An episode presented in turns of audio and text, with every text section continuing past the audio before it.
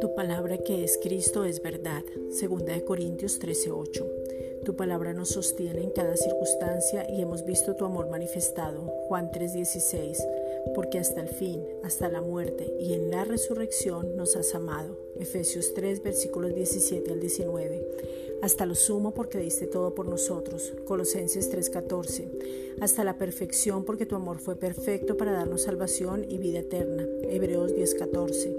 En ese amor desbordante podemos decir hoy muchas gracias porque tenemos esperanza. Tito 2:13. No estamos en tristeza, estamos en gozo, Juan 15:11, estamos en victoria, Primera de Corintios 15:57, en Cristo, desde donde nos gozamos y solo palabras de alabanza hay ahora en nuestra boca.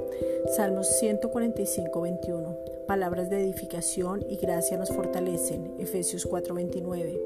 Tenemos identidad clara y hoy decidimos vencer el miedo y el temor porque en su amor está la victoria. Primera de Juan 5:4. En su amor hay revelación, en su amor estamos edificados. Primera de Pedro 2.5.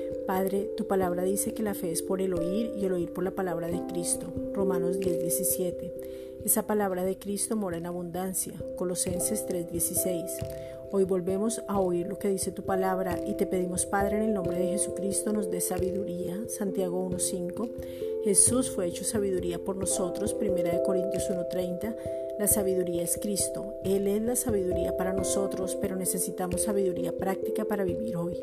Primera de Corintios 3:19.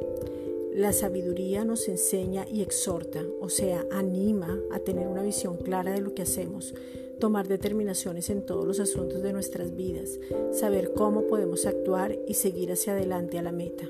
Colosenses 1:28. Gracias Padre.